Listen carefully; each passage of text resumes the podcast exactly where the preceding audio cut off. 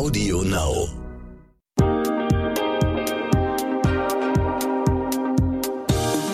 Bevor die Folge startet, hier eine Info für euch. Von der Brigitte Academy geht eine neue Masterclass Finanzen los. Super informativ. Du lernst Schritt für Schritt, wie du ein Depot eröffnest, wie du ein kleines Vermögen aufbaust und, ganz wichtig, wo die Fallstricke liegen. Schließlich geht es hier um unser Geld. Die Masterclass Finanzen ist ein achtwöchiger Online-Kurs mit unabhängigen Expertinnen und einem Arbeitsbuch, damit ihr eure Finanzen selbst in die Hand nehmen könnt und wisst, was passiert. Den Link packen wir in die Show Notes und jetzt übergebe ich an eure Host Sabrina Markgraf. Ja, vielen Dank, Kirsten. Und ich sage herzlich willkommen zu What the Finance. Heute geht es um das Thema Verbraucherschutz. Verbraucherinnen und Verbraucher sind gegenüber Herstellern und Dienstleistern nämlich häufig unterlegen. Oft fehlt es uns schließlich an Erfahrung, Fachwissen und Informationen, damit wir uns selber angemessen schützen können. Und damit die Kräfteverhältnisse richtig und wiederhergestellt sind, brauchen wir einen effektiven Verbraucherschutz. Und das gilt natürlich vor allem auch für den Finanzbereich, denn meist geht es hier ja um komplexe und risikoreiche Produkte, die oft schwer oder vielleicht manchmal gar nicht richtig zu durchschauen sind. Und wenn mal was schief läuft, fehlt uns die Expertise, um was dagegen zu unternehmen. Und im schlimmsten Fall ist unser Geld dann vielleicht weg. In solchen Fällen kann man sich an die Verbraucherzentralen wenden. Und ich freue mich, dass eine Verbraucherschützerin heute Zeit für das Gespräch hat. Ich rede mit Katharina Lawrence. Sie ist Juristin und widmet sich bei der Verbraucherzentrale Hessen seit vielen Jahren dem Schwerpunkt Thema Finanzen, also allem rund ums Geld, die Altersvorsorge und Versicherungen. Und ich sage herzlich willkommen, Katharina Lawrence. Ja, danke schön für die Einladung. Frau Lawrence, was macht die Verbraucherzentrale im Bereich Finanzen? Was ist da genau Ihre Aufgabe? Also die Verbraucherzentrale ist ja die Interessenvertretung der hessischen Verbraucher und Verbraucherinnen. Und da wir ja die wichtigste Interessenvertretung sind, versuchen wir die Verbraucher zu informieren und zu beraten. Und ich bin in dem Bereich Referentin. Ich bin da Referentin für Finanzdienstleistungen. Mit welchen Finanzthemen kommen denn die Menschen zu Ihnen in die Verbraucherzentrale? Wir sagen immer von A wie Altersvorsorge bis Z wie Zahnzusatzversicherung. Also die ganze Palette decken wir ab. Das heißt, wirklich, wir sprechen mit den Menschen über Geldanlage, wir sprechen auch mit den Menschen über Baufinanzierung, alles. Und kommen die Menschen zu Ihnen eigentlich erst, wenn es zu spät ist? Nein, sie kommen nicht nur, wenn es zu spät ist, sondern wir haben ja mehr als 50 Jahre auch einen Namen uns aufgebaut, dass man mit, äh, dass man uns fragen kann, wenn Entscheidungen anstehen. Die Verbraucherzentrale Hessen ist schon gegründet worden 1959 von Frauenverbänden. Und da hat sich äh, es herausgebildet, dass man mit Rechtsfragen zu uns gekommen ist und dann auch mit Vorsorgefragen. Und jetzt, wo das Leben immer komplexer geworden ist, kommt man natürlich auch mit Finanzfragen auf uns zu. Und am besten ist es, äh, wenn VerbraucherInnen, das ist ein altmodisches Wort, aber am liebsten haben wir die, die jung jungfräulich sind, die haben auch noch nichts verkehrt gemacht. Die können dann mit uns überlegen, was die richtige Strategie ist. Kommen denn mehr Frauen oder Männer zu Ihnen in die Verbraucherzentrale? Ah, da haben wir keine Statistik für. Aber für mich sind es immer noch gefühlt mehr Frauen. Und warum kommen gefühlt mehr Frauen? Sie haben ja auch mal gesagt im Vorgespräch, ähm, Verbraucherschutz ist weiblich. Tun sich Frauen damit schwerer oder tappen die häufiger eine Falle? Nee, Verbraucherschutz ist aus meiner Sicht deshalb weiblich, weil meine Kolleginnen, ähm, ich habe mehr Kolleginnen auch ja, bundesweit als Kollegen. Und das heißt, wir als Verbraucherschützerinnen haben natürlich von sowieso von Geburt an dann einen besseren Zugang zu Frauen, wo man das nicht immer sagen kann. Aber die mhm. Verbraucherzentrale ist ja auch von Frauenverbänden gegründet worden und der Haushalt war ja traditionell in den 60er Jahren Jahren in der Hand der Frau. Und die sind, die Frauen sind dann in Hessen zu uns gekommen und haben ihre Fragen gestellt. Und dann musste man sehen, dass man sie beantworten kann. An welcher Stelle müssen denn Verbraucher und Verbraucherinnen geschützt werden? Ja, im Finanzbereich sind die Produkte ja besonders komplex. Und äh, wenn man im Finanzbereich Fehler macht, dann zieht sich das durchs ganze Leben. Verbraucherinnen befassen sich ein, zweimal im Leben wirklich mit großen Geldbeträgen. Und anders als äh, beim Schuhkauf oder auch beim Kauf einer Waschmaschine hat man ja da gar keine Vorerfahrung. Deshalb ist es wichtig, wenn man auf den Finanzmarkt geht, dass man weiß, man ist in diesen Bereichen besonders verletzlich. Ja, besonders unerfahren und das ist ja in, in allen Bereichen. Als Verbraucher bin ich ja immer ein Laie und stehe da der Wirtschaft gegenüber, die strukturell ja das einfach besser weiß. Und deshalb denke ich, dass das aber in Finanzsachen noch wichtiger ist, sich beraten zu lassen. Hier geht es ja meist um sehr komplexe und risikoreiche Produkte. Gleichzeitig ist ja sozusagen das Recht dahingegen, dass die Verbraucherinnen und der Verbraucher geschützt werden sollen. Es gibt ja bestimmte Informationspflichten und so weiter. Reicht das denn nicht? Also für diese Transparenz, für die Informationspflichten haben wir ja auch die vergangenen Jahrzehnte gekämpft. Und was man merkt, ist, dass der Gesetzgeber gerade nach der Finanzkrise äh, auch ein Ohr dafür gefunden hat. Und wir mhm. erleben auch aus Europa immer wieder neue Ansätze, die Transparenz für Verbraucher ja, größer zu machen. Transparenz bedeutet ja im, im Einzelnen dann häufig sehr viel Papier, sehr viele Unterlagen, weil das verschriftlicht wird. Und das kann natürlich dann dazu führen, dass man denkt, äh, das will ich jetzt nicht alles lesen, das kann ich auch nicht aufnehmen. Deshalb muss man dann auch als Verbraucherschützer wieder sagen, es kann nicht Sinn der Sache sein, dass äh, der Einzelne sich immer informieren muss, sondern es muss von Hause aus, also von der Gesetzgebung, von der Wirtschaft, vieles so strukturiert sein, dass man geschützt ist, ohne dass man sich im Detail informieren muss, dass man einfach gar nicht reinfallen kann.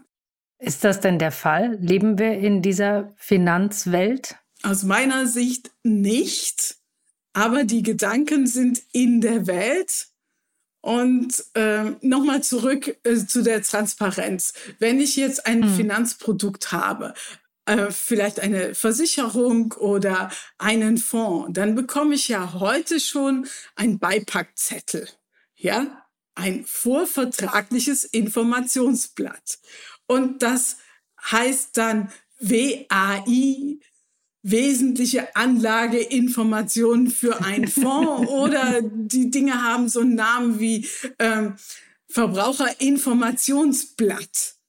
Aber das Schöne an diesen mhm. Blättern ist, die haben nur zwei oder drei Seiten. Und das ist ja etwas, was man lesen kann. Man muss nur dann als Verbraucherin wissen, das ist das Papier, was ich unbedingt lesen muss. Ja, also mhm. äh, es gibt viele Dinge, die besser geworden sind und andere, wo wir dann als Verbraucherschützer sagen, wir brauchen äh, Klagebefugnisse. Es gibt ja jetzt die Musterfeststellungsklage, die ist mhm. ähm, bei einigen Skandalen jetzt schon erfolgreich gewesen, aber es gibt auch andere Verbraucherzentralen, die sie im Finanzbereich nutzen. Die Verbraucherzentrale Hessen äh, streitet sich oder hat im Moment eine Musterfeststellungsklage gegen einen Energieanbieter anhängig. Also auch da kann man dann als Verbraucherverband äh, andere Rechte wahrnehmen als der Einzelne. Und das ist ja viel effektiver, als wenn jeder Einzelne klagen muss. Diese Musterfeststellungsklage ist ja etwas relativ Neues und da, ja, das ist für mich ein Weg in die Zukunft, dass man solche Instrumente hat, solche Tools, um weiterzukommen im Verbraucherschutz. Ja, in Amerika hat man das Gefühl, da gibt es viel häufiger Klagen, die in diese Richtung gehen. Und in Deutschland ist das noch gar nicht so, so gängig.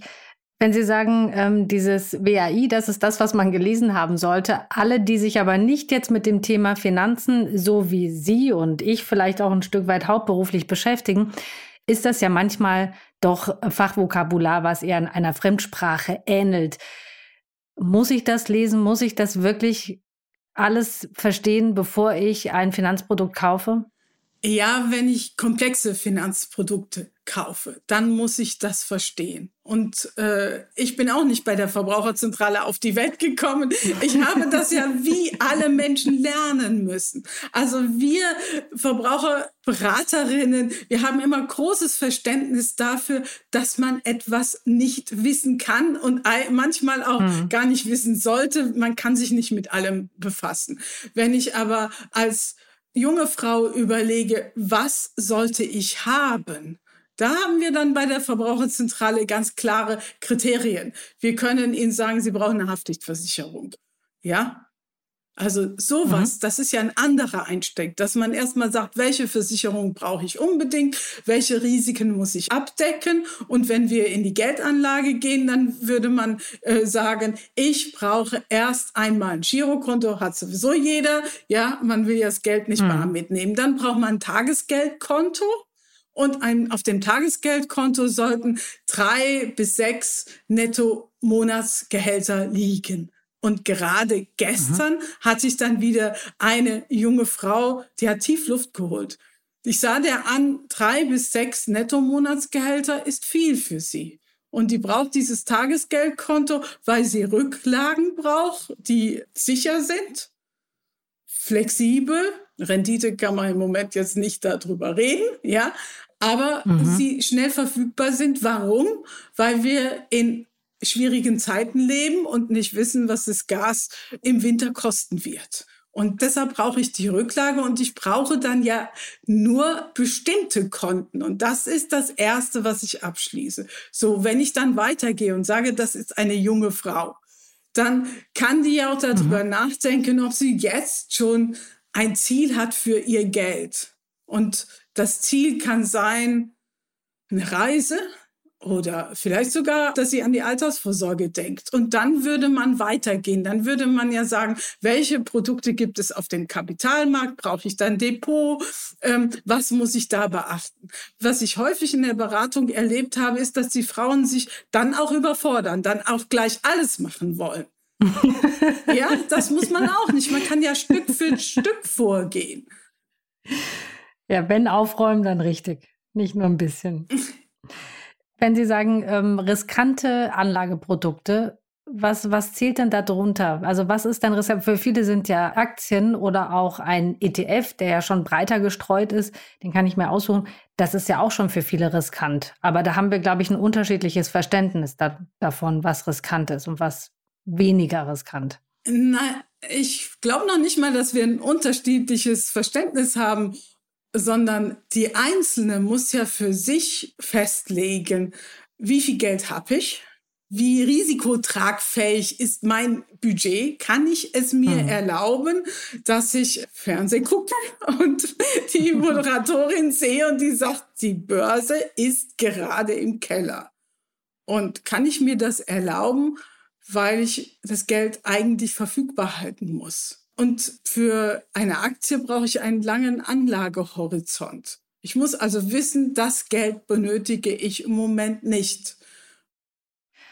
Wenn wir nochmal über die drei bis sechs Monatsgehälter sprechen, die man auf jeden Fall verfügbar haben sollte als Notreserve. Und Sie haben gerade die Gaspreise oder Energiekosten angesprochen. Ist das etwas, weswegen Sie gerade mehr Anfragen bekommen, dass viele Verbraucher und Verbraucherinnen sich darüber Sorgen machen, ob das Geld dann letztendlich reicht für die Energiekosten? Ja, das sind ähm, Fragen, die an meine Kolleginnen gestellt werden, die im Energiebereich arbeiten. Also die da haben wir auch Projekte zu, zu Energiesperren. Aber was wir erleben im Finanzbereich, ist, dass die äh, Menschen anders planen. Ja, sie sehen, mhm. die Inflation ist hoch Und trotzdem haben wir ja jetzt erlebt, dass die EZB äh, die Leitzinsen anders angesetzt hat. Und das mhm. ist ja für die Sparer der erste Moment seit langem, seit ja, zehn Jahren, dass man wieder über Zinsen nachdenken kann, dass die Negativzinsen vielleicht äh, das Unwort des Jahres waren und vergessen werden. Ja, und dann wird überlegt, wie lange kann ich das Geld anlegen?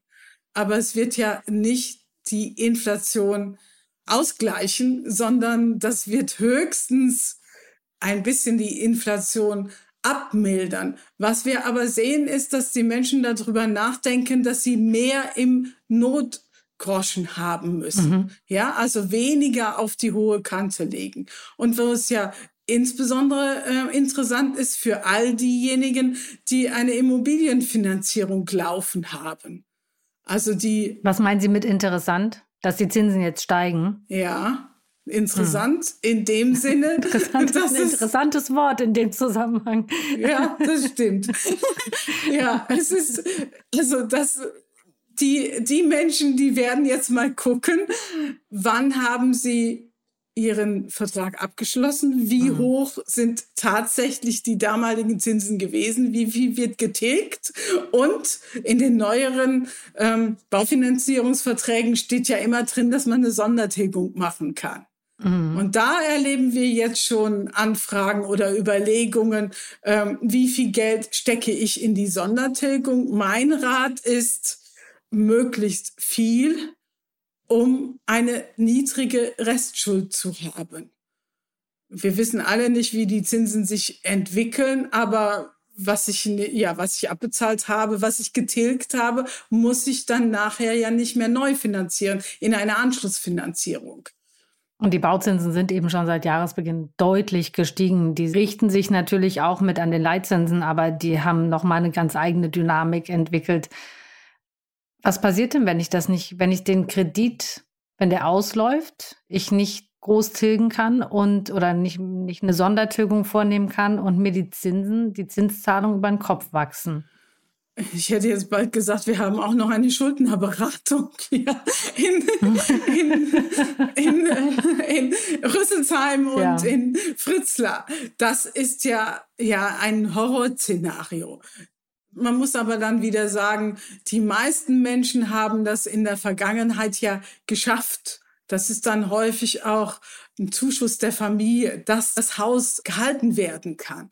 Aber mhm. im Moment ist es ja noch so, dass diejenigen, äh, bei denen die Zinsen auslaufen, also der Vertrag ausläuft, dass die ja schon vor zehn Jahren Zinsen im, äh, im Bereich drei Prozent hatten. Und für die ist ja dann die Anschlussfinanzierung äh, jetzt kein Horrorszenario. Aber für diejenigen, die letztes Jahr im Dezember finanziert haben und 0,9 Prozent Kreditzinsen hatten, da wird das in zehn Jahren unter Umständen anders aussehen. Und das heißt einfach, ja, sehen, dass man plant.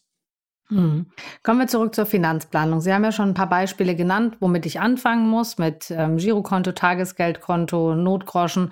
Und jetzt gehe ich ans Investieren. Jetzt möchte ich, ich habe einen längerfristigen Anlagehorizont und ich möchte Geld anlegen. Also längerfristiger Anlagehorizont würde ich immer als zehn Jahre definieren, mindestens. Woran erkenne ich, ob ein Angebot seriös ist? Ob ein Angebot seriös ist? ist ja. Weil es gibt ja Versprechen, ähm, 5% Rendite oder besser noch 8% Rendite, diese, die gibt es ja. Wie mache ich mich da schlau? Seriös ist so ein schwieriges Wort. Ich müsste ja als erstes gucken, wer ist der Anbieter.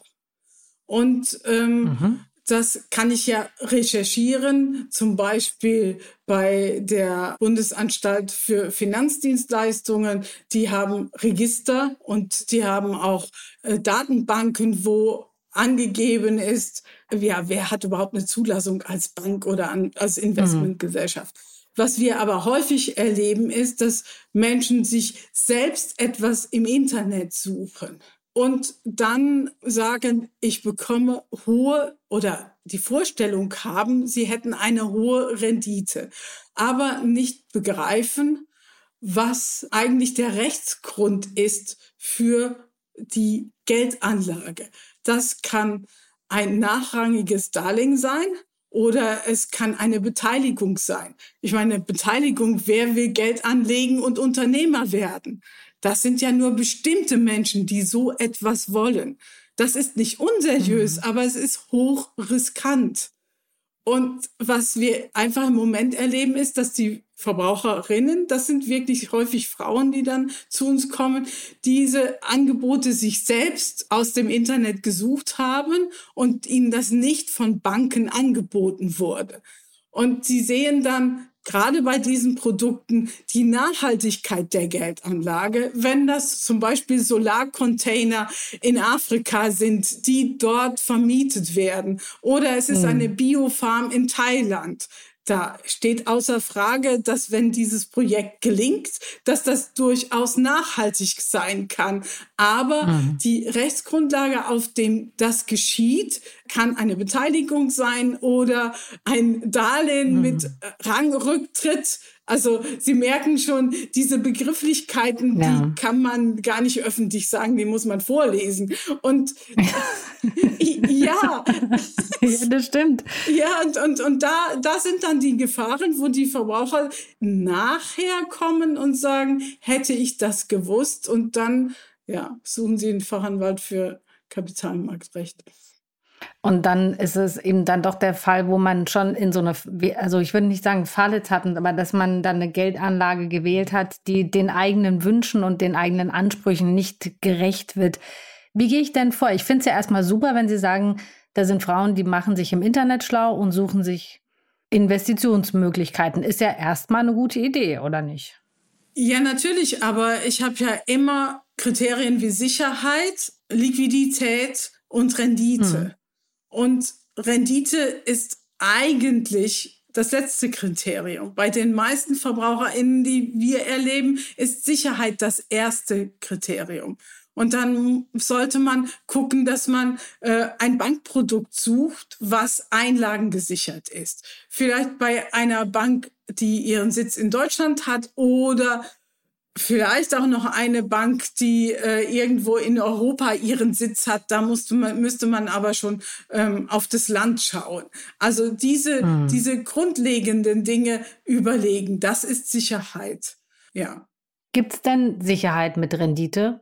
Also, so, dass ich mit einer Rendite, die die Inflation ausgleicht, frage ich mich. Nein, das gibt es im Moment nicht. Es gibt es nicht und das kann man auch nicht suchen. Und wir haben immer gesagt, wenn es, äh, wenn die Rendite höher ist als die Festgeldzinsen für ein, zwei Jahre, dann steckt da Risiko hin, mhm. hinter.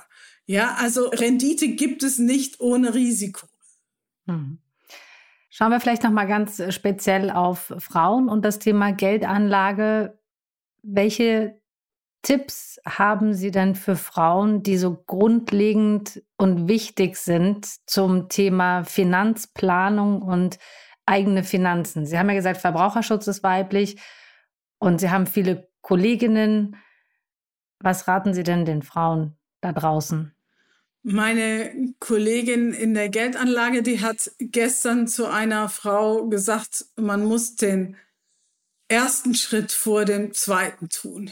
Diese Frau, die wollte äh, Geld anlegen, aber sie hatte gar kein eigenes Einkommen. Mhm. Und ich kann nicht Altersvorsorge, also private Altersvorsorge betreiben, wenn ich kein Geld habe.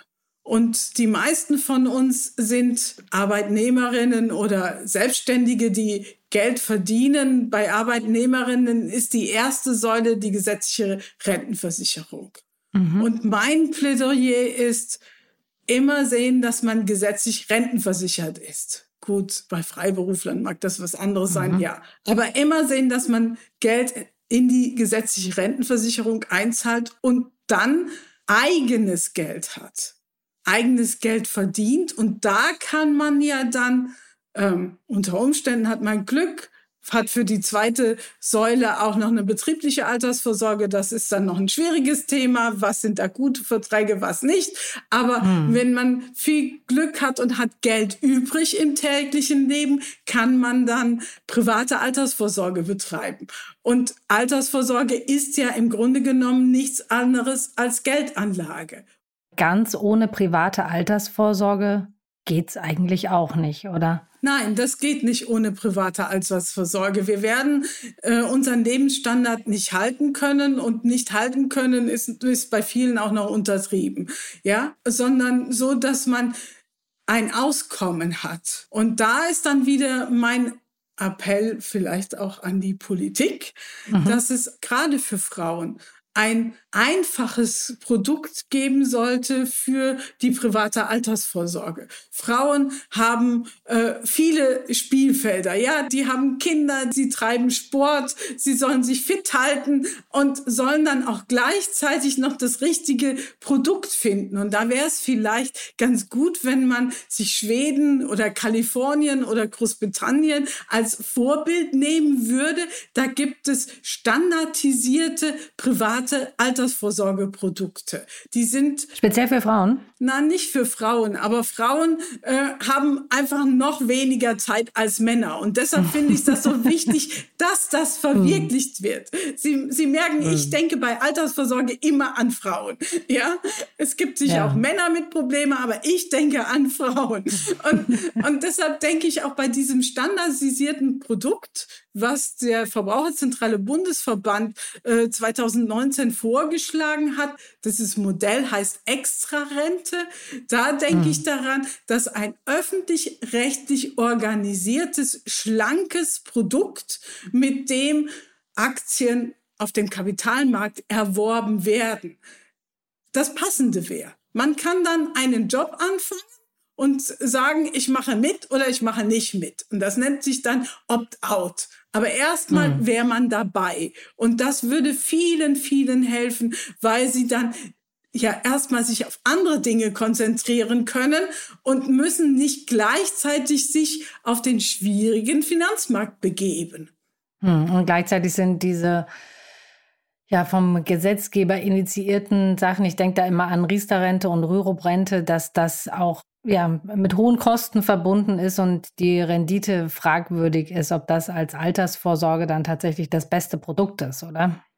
Ja, also Riester und Rürup, also die Basisrente, die sind sehr beratungsintensiv. Wir haben gerade jetzt für Riester in der Auszahlung, also Riester kurz vor der Rente einen Vortrag konzipiert und auch jetzt mit großem Erfolg gehalten bei der Verbraucherzentrale Hessen, weil es so schwierig ist oder so komplex, äh, wie kann ich mir die Rente auszahlen lassen? Mm, okay. Und nächstes Thema. Ja, und, ja nächstes Thema. Also dann, da geht's nur um Riester und im Riester ist Geld drin, mm. aber jetzt, das reicht niemals für die Altersvorsorge. Und wenn ich an ein Ruro-Produkt denke, dann denke ich immer daran, das hat keinen Kapitalerhalt. Mm. Und auch wenn ich das jetzt in einem Podcast nicht alles ausführen kann. Aber Sie merken mir sicher an, das hat, das ist wirklich beratungsintensiv. Und es wäre besser, man würde ein Standardprodukt haben, weil auch andere Dinge kaufen wir von der Stange und sind erst einmal damit zufrieden. Ja, das weil, stimmt. Ja, ja. Und dann kann man ja immer noch sagen, ich mache nicht mit ich mache etwas anderes. Aber es würde vielen Frauen das Leben erleichtern, weil das ist ja auch keine Entscheidung abgenommen, sondern es gibt ein Produkt, was man nehmen könnte. Ja, manche sagen ja auch, man braucht bei der Geldanlage nicht das allerbeste Produkt, aber man braucht erstmal ein Produkt, mit dem man anfängt. Und dann kann ich durch, habe ich ja auch einen Lerneffekt und lerne dazu mit den Jahren der Geldanlage und kann dann natürlich noch mich stärker und besser informiert in vielleicht andere Bereiche bei dem Thema Geldanlage vorwagen. Frau Lawrence, vielleicht noch zum Abschluss ähm, zwei Fragen. Ist der Verbraucherschutz in Deutschland ausreichend im Finanzsektor? Ich denke nicht. Also man könnte mehr Geld ausgeben für den Verbraucherschutz. weil die Schäden, da, die dadurch verursacht werden, dass Menschen falsche Investitionen tätigen, die nicht zu ihrem Leben passen und die Frustration, die daraus erwächst, die, äh, ja, das ist so unnötig. Das könnte man im Vorfeld schon geklärt haben. Und wir können gar nicht so hm. viele Beratungsgespräche führen, wie es eigentlich nötig wäre. Und Verbraucherschutz gehört ja auch in die Schulen, um junge Menschen dafür zu gewinnen. Und auch da braucht man Kapazitäten. Für all diese Dinge, für dieses mhm. ganze Engagement, das ganze Engagement nützt nichts, wenn man keine Kapazitäten hat. Ähm, wir erleben mhm. ja schon, dass die ähm, Bundesanstalt für Finanzdienstleistungen auf ihrer Website sehr, sehr viele Informationen zur Verfügung stellt und die BaFin seit ein paar Jahren auch im kollektiven Verbraucherschutz tätig ist. Aber das individuelle, der individuelle Verbraucherschutz, dass man mit jemandem spricht und mit ihm überlegt, was ist das Beste für dich, das, ja, mhm. da das versuchen wir ja zu machen, nämlich unabhängig und trotzdem auf Seiten der Verbraucher. Genau, wollte gerade sagen, für die, für die Verbraucherin und für den Verbraucher. Ich habe es eingangs gesagt, Sie sind Juristin, aber Sie haben sich den Finanzthemen gewidmet. Wie sind Sie denn da reingerutscht? Ja, durch die Rechtsberatung und weil einfach die größten Schäden in der Finanzberatung aufkommen können. Und das ist sicherlich auch ähm, die Überlegung, wenn jemand die richtige Versicherung hat, jetzt sage ich nochmal Haftpflichtversicherung, hm. dann ja, das solche Dinge nee, habe ich wichtig, einfach. Natürlich. Das ist, ist ganz. Ich habe ich habe beim Jobcenter hier in Frankfurt mal vor Jahr und Tag eine Veranstaltung gehabt. Ich sollte einen Vortrag über irgendetwas halten. Das hat die nicht interessiert, aber von den 20 Familien hatten nur sechs eine Haftpflichtversicherung. Dann merken sie, dass man wach wird und sagt, das sind Themen, denen man sich widmen muss. Und wer sind Ihre Vorbilder im Finanzbereich? Gibt es sowas? Also mit, mit so einem Vorbild, das kann ich sicherlich nicht sagen. Aber was ich erlebe, ist, dass ähm, die Frauen im Verbraucherschutz, die sich da lange mit beschäftigen, auch immer wieder daran wachsen und sich wieder neuen Themen widmen und dass wir uns gegenseitig im Grunde genommen ein bisschen anstacheln und sagen, jetzt haben wir die Finanzkrise überstanden, jetzt haben wir die Zinswende, äh, jetzt äh, haben wir die, die Immobilienbesitzer, die große Immobilien haben und vielleicht nicht genügend Cash, ja, Stichwort Immobilienrente, Umkehrhypothek. Also, dass wir, dass die Frauen, die ich erlebe, dass wir immer uns wieder neuen Themen widmen und, und versuchen, dabei zu bleiben. Das ist sehr schön. Das entwickelt sich eben immer weiter. Das bleibt immer hochspannend. Und ähm, ich danke Ihnen sehr für Ihre Zeit, Frau Lawrence. Vielen Dank für das Gespräch und danke, dass Sie ja, uns das so erklärt haben, was der Verbraucherschutz im Finanzbereich tatsächlich macht, wie wichtig der ist und den ja doch viele Tipps gegeben haben, in welche Fallen ich nicht tappen sollte und was ich mir vielleicht genauer anschauen sollte. Vielen Dank. Dankeschön, Frau Markgraf. Danke für die Einladung. Die Frau ist verdammt breit aufgestellt. Toll. Also auf jeden Fall habe ich das Gefühl, sie kann mich tatsächlich in sämtlichen Bereichen beraten. So, abonniert fleißig unseren Podcast, dann verpasst ihr keine Folge und lasst uns auch gerne eine Bewertung da. Bis zum nächsten Mal sagen Kirsten Frintrop und Sabrina Markgraf. Genau, tschüss, bis zum nächsten Mal.